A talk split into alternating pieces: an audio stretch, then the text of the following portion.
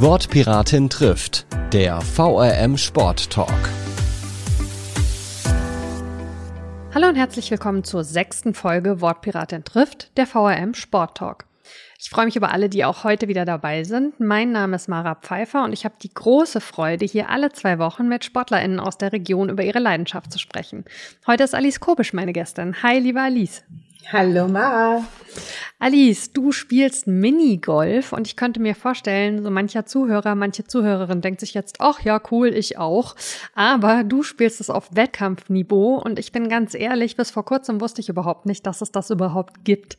Erlebt ihr das häufiger, dass Leute darüber staunen? Das ist auf jeden Fall so. Jeder kennt Minigolf, jeder hat es schon mal gemacht, aber dass es da sportliche Wettkämpfe bis zu, hin zu Weltmeisterschaften gibt, das ist den wenigsten bekannt.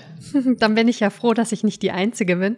Ähm, du spielst, wenn ich das richtig gelesen habe, schon seit deiner Kindheit und bist mit Anfang 20 in den Bundeskader des Deutschen Minigolf-Sportverbands gekommen. Wann hast du denn für dich entdeckt, dass Minigolf mehr ist als ein spaßiger Ausflug an Kindergeburtstagen? Naja gut, ähm, ich komme aus dem Sauerland, aus Herscheid. Dort haben meine Eltern eine Minigolfanlage gehabt. Das heißt, meine Mama hat auch bis ins hohe Alter, mit 80 hat die auch noch gespielt. Oh, und wow. ich bin, ich sage immer, es wurde mir in die Wiege gelegt und ich bin quasi mit Minigolf groß geworden. Und irgendwann geht man dann halt in den Verein und dann gewinnt man den ersten Pokal und ja, dann gibt's viele nette Leute, die man trifft und dann fährt man auf Turniere und das entwickelt sich dann halt peu à peu weiter.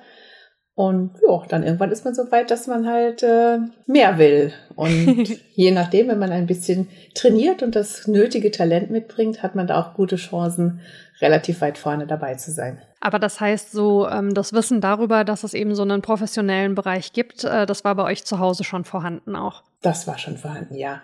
Also mein Vater hat auch ähm, ganz früh schon mit Minigolf angefangen, Minigolfbälle hergestellt und und dadurch, dass meine Mutter halt, wie gesagt, in der ganzen Materie schon ganz, ganz lange drin ist, ähm, war mir das bekannt, dass man da halt auch was werden kann. Sehr schön.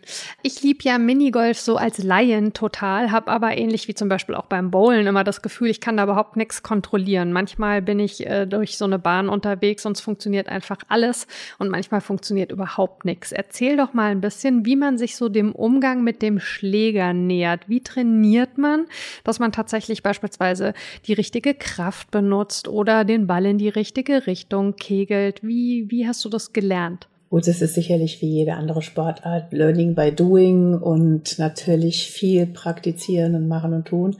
Aber es gibt natürlich schon einige Hilfsmittel. Also mhm. wenn ich bei uns auf der Minigolf-Anlage bin und dann ab und zu dann auch mal das Publikum so ein bisschen beobachte und dann rumlaufe und dann mal sage, ach guck mal, mach doch mal so oder so oder stell dich doch mal anders hin und der Ball und der Schläger sollten ein äh, Dreieck bilden, also die Beine und der Schläger und schau mal, wenn du nach rechts stehst, wie willst du nach links spielen? Also man kann da schon einige Dinge erklären und auch für den Laien habe ich da ganz oft auch sehr viele Erfolgserlebnisse, wenn ich dann jemandem zeige, guck mal, wie das so und so geht, dass sie dann plötzlich tatsächlich treffen und natürlich auch total begeistert sind und dann sagen, ach ja, hm, wenn man mal darüber nachdenkt, hast du ja recht. Aber würdest du sagen, es gibt äh, auch sowas wie ein Talent und umgekehrt auch eine Talentfreiheit? Also Leute, bei denen das einfach nicht passt mit dem Minigolf? Gut, Minigolf ist halt eine Ballsportart und es gibt halt ganz viele in unserer Sportart, die auch ähm, Tischtennis spielen, also oder Fußball oder die generell mit einem Ball was anzufangen wissen. Und es gibt sicherlich auch ganz viele Menschen, die halt da wirklich ja, vollkommen resistent sind und mit Bällen in jeglicher Form und jeglicher Größe und jeglicher Art nichts anfangen können. Aber man kann auch sagen, es gibt auch Leute, denen ist es einfach in die Wege gelegt. Also ich bin auch manchmal etwas trainingsfaul, muss ich zu meiner Schande gestehen. Aber wenn man mir dann zeigt, ach guck mal, du musst von da nach da, dann habe ich einfach schon so viele Jahre Erfahrung hinter mir, dass ich das auch selbst von ja, Geschwindigkeit und Richtung ohne viel Training oftmals umsetzen kann. Mhm. Ähm, sind denn eigentlich die Bahnen im professionellen Bereich vergleichbar oder am Ende dieselben wie im Amateurbereich oder ist das was komplett anderes? Äh, total die gleichen. Also es ist äh, da, wo ich sage immer, Mutter, Papa und das Rolfchen spielen heute Minigolfchen. Also da, wo du auch mit deinen Kindern oder mit deiner Familie spielst, Da kommen wir dann mit unserem Koffer und unserem Schläger vorbei und üben und trainieren und probieren, welcher Ball mit welcher Schlag, ähm, Ausführung, Schlagtechnik, ob mit Bande oder ohne, welche Art und Weise des Spiels am besten ist. Und dann legst du, wenn du nebendran stehst, erstmal die Ohren an und denkst dir, ach komm, mit dem Ball hätte ich das ja auch gekonnt. Jetzt habe ich gehört, es gibt ja ähm, beim Minigolf äh, den größten Frustrationspunkt, wenn man äh, das selber macht, ist, wenn man, ich glaube, mit dem sechsten Schlag nicht getroffen hat oder ist es der siebte, dann darf man nicht mehr weitermachen. Ne? Und äh, da gibt's die Begrifflichkeit Otto für. Ist das so? Wo kommt das denn her? Wo das genau herkommt, kann ich gar nicht sagen. Aber manchmal ist man auch vielleicht ganz froh, dass man aufhören darf, weil es gibt natürlich schon auch manchmal Dinge, wo man dann einfach denkt, oh Gott, oh Gott, hier komme ich gar nicht rein. Das passiert sicherlich im Spitzensport eher seltener, aber gerade auch in der Breitensportebene ist es eigentlich ganz schön, wenn man dann halt irgendwann erlöst wird und mit dem sechsten Schlag nicht drin ist und dann eine sieben aufgeschrieben bekommt. Das ist ein Otto oder eine Glocke. Ähm, wo genau die Begriffe herkommen, kann ich gar nicht genau sagen, aber die Glocke ist wahrscheinlich da so nach dem Motto, oh, jetzt läutet die Glocke, ich darf nicht mehr. Und der Otto, hm, das sollte ich mal nachforschen, wo das gegebenenfalls herkommt. So ein bisschen dann wie bei den Oscars, wenn die Musik hochgedreht wird, damit die PreisträgerInnen aufhören zu reden. Aber passiert dir das denn überhaupt noch, dass du mehr als ein oder vielleicht mal einen zweiten Schlag brauchst, um eine Bahn zu packen? Sehr häufig. Also es ist schon so, dass es halt auch sehr, sehr schwierige Bahnen gibt. Oder manchmal ist man nicht so richtig konzentriert und lässt sich auch durch äußere Umfl Einflüsse äh, ablenken. Ähm, das passiert uns schon häufig. Und auch eine 7 kommt schon mal vor. Dadurch lassen wir uns, wenn wir in der Spitze spielen, nicht aus der Ruhe bringen oder sollten wir zumindest nicht, weil es ist ganz wichtig, Bahn für Bahn zu spielen und auch mal ein paar schlechte Schläge einfach, ja, zu vergessen. Hand aufs Herz, welche Bahn macht dir die meisten Schwierigkeiten? Das ist nicht speziell. Das nee? ist, äh, nein, das ist eher unterschiedlich von Anlage zu Anlage. Es gibt keine Bahn, vor der ich einen besonderen Horror hätte. Ähm, wenn dem so wäre, sollte ich mit dem Spitzensport aufhören. ähm, läuft denn Minigolf so als Spitzensport in deiner Wahrnehmung so allgemein ein bisschen unterm Radar oder ist der Sport vielleicht gar nicht so, ich sage jetzt mal in Anführungszeichen, klein, wie es mir jetzt als Neuling im Thema vorkommt? Ich meine, Minigolf als Sport ist ähm, für den Zuschauer natürlich auch nicht so spektakulär. Klar, wenn man sich ein bisschen für solche Dinge interessiert wie Billard oder so, da wo auch das Bandenspiel halt eine Rolle spielt und wo man dann halt sieht, was da machbar ist, auch mit manchen Bahnen, ähm, ist das schon auch sehr interessant. Aber naja, seien wir mal ehrlich, es fließt kein Blut, ähm, keine zwei Autos krachen ineinander und es sind keine zehn Leute, die hinter einem Ball hinterherrennen. Und da ist man natürlich immer ein bisschen ja, hinten dran, sagen wir es mal so. Aber wie ist das bei euch insgesamt mit den Fans? Werdet ihr schon auch begleitet bei den Turnieren? Ich frage mich so ein bisschen auf so einer, wenn ich mir so eine Anlage vorstelle, wo würden die Fans dann überhaupt hingestellt? Die können ja schlecht zwischen den Bahnen rumfallen. Ja, das ist natürlich auch, weil es halt auch einfach nicht so publikumswirksam ist. Klar hat man ab und zu mal außenrum, wo man am Zaun langlaufen kann oder es wird ein Innenraum freigegeben. Aber in der Regel sind die Fans, die uns begleiten, Familienangehörige oder halt auch selber Minigolf spielende Menschen oder die, die halt im Park am Minigolfplatz gerade mal zufälligerweise vorbeilaufen und dann einfach mal ein paar Minuten zuschauen. Du hast ja wirklich unzählige Erfolge schon eingefahren in deiner langen, langen Karriere. Ähm, Gold im Einzel bei der WM 93, um damit mal einzusteigen. Zigmal WM-Gold als Mannschaft, dazu Silber und Bronze, Medaillen im Einzel und als Mannschaft bei Europameisterschaften, deutschen Meisterschaften und im Europacup. Gibt's bei all diesen Titeln und Medaillen einen oder eine, die für dich eine ganz besondere Bedeutung hat? Also sicherlich 1993 die Weltmeisterschaft weil das war auch so mein erster riesengroßer internationaler Einzelerfolg. Ähm, wobei ich halt eher ja so, ja, der, der Teamplayer bin. Also ich sag halt immer, das ist halt das, das Nonplusultra, wenn man im Team gewinnt. Aber da kam das Teamgold und das Einzelgold zusammen und das konnte ich irgendwie, dass mir das so gelang, äh, konnte ich, habe ich glaube ich eine Woche oder zwei erst später realisiert, dass das überhaupt passiert ist. Und ansonsten gibt es einige knappe Ergebnisse, wo man dann lange nicht geführt hat und dann zum Schluss hinten war. Ähm, und genauso gibt es natürlich auch die in die andere Richtung. Da fallen mir auch so ein paar Sachen ein, wo es halt Kopf an Kopf Rennen gab und dann kurz vor Ende wir dann doch nicht gewonnen haben, sondern in Anführungszeichen nur den zweiten Platz gemacht haben. Aber es ist halt, ich weiß nicht, ich glaube, weil es halt einfach so schön jedes Mal ist und ich auch schon mit ganz vielen Mädels gespielt habe, ist es immer wieder toll und berauschend und ich kann mich daran nicht satt spielen, muss ich ganz ehrlich sagen. Sehr schön.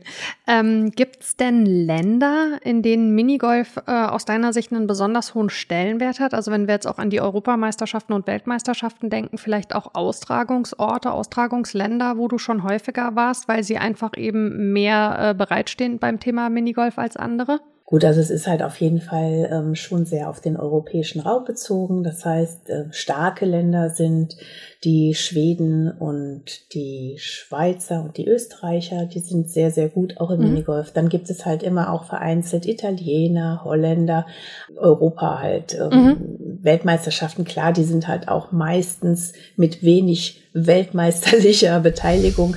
Mhm. Ähm, obwohl da auch schon relativ viel passiert ist, auch gerade bei den Japanern. Da gibt's halt eine tolle Sache. Auch in Tokio ist ein wunderbarer Platz oben auf einem Hochhaus. Also ich habe schon so viele Orte mit Minigolf bereist. Leider ist oftmals für Sightseeing keine Zeit, sondern dass ich mich meistens um den Minigolfplatz herum bewege. Aber es ist schon, es gab schon viele tolle Erlebnisse auch. Sehr schön, das klingt echt äh, nach einem sehr bereichernden Hobby. Ähm, du hast gerade schon gesagt, äh, dass du Teamplayerin bist äh, und du spielst eben auch im Team. Ähm, erklär uns als äh, Laien doch gerne, ähm, wie funktioniert denn so ein Minigolf-Team? Also teilt man sich da auf, wer welche Bahn macht? Müssen alle sämtliche Bahnen machen? Wie funktioniert das? Also im Bereich einer, einer Damenmannschaft ist es zum Beispiel so, dass ähm, die Mannschaft aus drei Spielerinnen besteht und mhm. es gibt eine Ersatzspielerin. Spielerin. Und alle drei Spielerinnen beschreiten die Anlage komplett und spielen ihre Runden und werden addiert.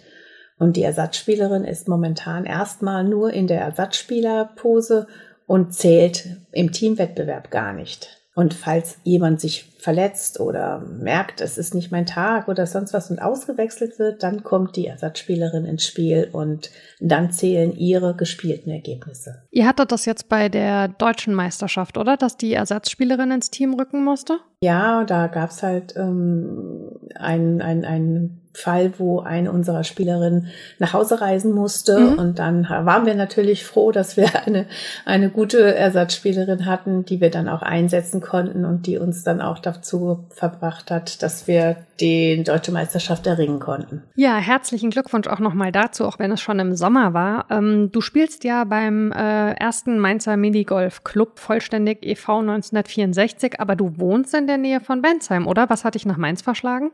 Also ich komme ja aus dem Sauerland, wie ich gerade mhm. schon gesagt habe, aus Herscheid und nach Mainz hat mich erstmal die Liebe verschlagen. Ach, sehr schön. Äh, ich hatte einen Freund in Mainz und ähm, bin dann in den ersten MGC Mainz gewechselt.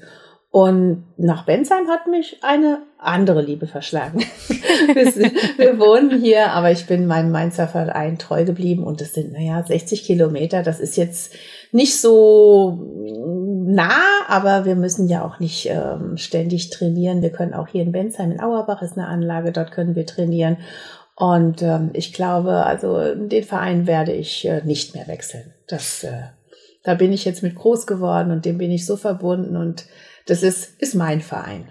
Und das ist doch auch schön, wenn sich aus der Liebe, die dich mal nach Mainz verschlagen hat, dann die Liebe zu Mainz und zu deinem Mainzer Minigolf-Club entwickelt und die eben Bestand hat. Ähm, du hast Training gerade schon angesprochen. Äh, wie oft äh, trainierst du denn und macht es einen Unterschied für dich, ob du in Mainz tatsächlich auf der Anlage trainierst oder ob du ähm, bei euch da in Auerbach trainierst? Also in Mainz oder Auerbach zu trainieren, das ist im Prinzip, um halt in den Schlag zu kommen, im Schlag zu sein und einfach halt auch mal einfach nur rüberzufahren und mal eine Runde zu spielen, das ist das eine.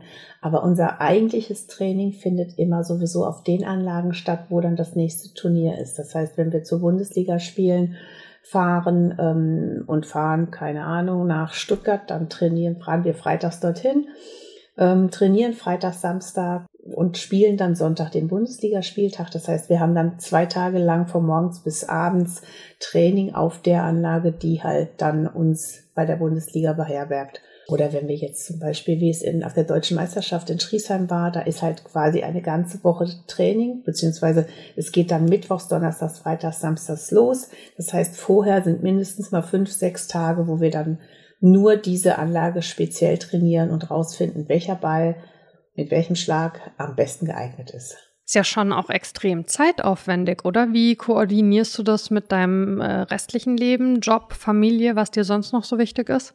Ich habe halt Minigolfer geheiratet und ich glaube, das würde auch kein anderer Mann mitmachen. ähm, also wir haben ehrlich gesagt dieses Jahr, ich habe Gott sei Dank auch einen erfolgreichen äh, Minigolfer geheiratet, so dass wir dieses Jahr auch gemeinsam auf den deutschen Meisterschaften waren. Wir waren auch gemeinsam in Wanne Eickel auf den Weltmeisterschaften, so dass wir dieses Jahr tatsächlich, wir haben ähm, jetzt äh, nächstes Wochenende mal drei Tage frei weil wir Silberhochzeit haben und das ist unser eigentlicher Jahresurlaub dieses Jahr. Wow, drei Tage Jahresurlaub, okay. Cool, oder? Genau, aber wenn man etwas so gerne macht, ich meine, gut, der Erholungsfaktor ist halt dann nicht so ganz gegeben. Ähm, da merkt man dann halt auch schon, dass man jetzt dann doch langsam ein bisschen älter wird. Aber Ach, es macht einfach so viel Freude, dass man aus dem Ganzen auch so viel positive Energie zieht, ja, dass man das auch irgendwie wegpacken kann. Und wenn man das so miteinander teilen kann, ist doch sicherlich toll, oder? Auf jeden Fall, auf jeden Fall. Also Sehr ich schön. glaube, eine Beziehung ohne, dass jemand weniger, es wäre gar nicht gegangen in meinem Leben. Zumal ich auch noch im Vorstand bin und also es ist halt alles so, also ich glaube, das ist so nicht so ich und dann mein Drumherum, sondern eher, das ist mein Minigolf und dann der Rest drumherum. Also auch wenn das vielleicht ein bisschen verrückt klingt. Nein, aber es klingt, äh, als hätte sich das alles sehr schön ineinander gefügt und ähm, das ist doch cool.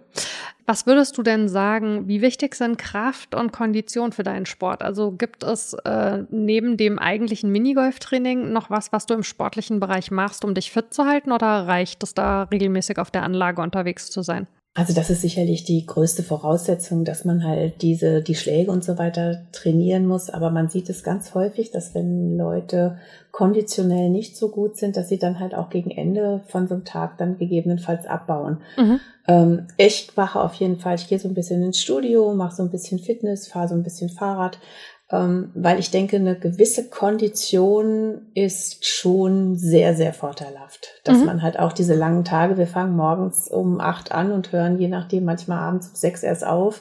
Man spielt zwar nicht die ganze Zeit, aber man muss ja da auch schon irgendwo fit sein, dass man nicht sich um ab vier Uhr dann nur noch so über die Bahn schleppt. Ne? Mhm. Und ähm, also Kondition finde ich sehr, sehr wichtig schon. Und dann gibt's ja, wenn ich das richtig gelesen habe, beim Minigolf aber unterschiedliche, spricht man davon Stilen? Also was ist der Unterschied zwischen Matchplay und Strokeplay? Also beim Strokeplay werden die gesamten Schläge, die ich erziele, einfach addiert und mhm. wer am Ende die wenigsten Schläge hat, der gewinnt. Punkt. Das ist also das so eigentliche, das, ja. so, so kennt man das, genau. Und beim Matchplay ist es halt anders. Da macht, da spielt man Bahn für Bahn. Das heißt, wenn ich an der ersten Bahn eine Eins mache und du machst eine Zwei, habe ich diese Bahn gewonnen und führe eins zu null. An der nächsten oh. Bahn machst du eine Eins und also ein Ass, ne, und ich eine Zwei, dann hast du die nächste Bahn gewonnen, stets eins eins. Und wenn wir jetzt eine komplette Runde spielen und es ist immer noch gleich, weil wir gleich viele Bahnen gewinnen. Dann geht es ins Sudden Death, solange bis jemand eine Bahn gewinnt und der hat dann diese Runde oder dieses Match gewonnen.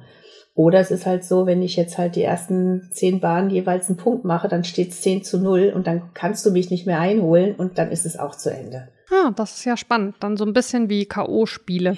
Ja, das, das, genau. Das Matchplay ist ein K.O.-Spiel und das ist auch eigentlich teilweise sehr interessant, weil, weil man jederzeit auch noch äh, die Möglichkeit hat, einen Vorsprung wieder umzuwandeln. Mhm. Relativ schnell. Also wenn man die Schläge irgendwo 20, 30 Schläge hinten dran ist, dann ähm, hat man keine Chance mehr. Aber mhm. beim Matchplay, da hat jeder eine Chance und da gibt's auch ganz oft so, dass der, also wir spielen bei den Damen dann immer die, der erste, die erste gegen die Sechzehnte und da hat auch ganz oft schon die Sechzehnte die erste rausgeschmissen. gibt's denn eigentlich, du hast gerade ähm, Damen und Herren ja schon angesprochen, ähm, in dem Sport äh, überhaupt irgendwelche Unterschiede, je nachdem, ob eben Männer oder Frauen an der Bahn stehen oder ist das komplett identisch?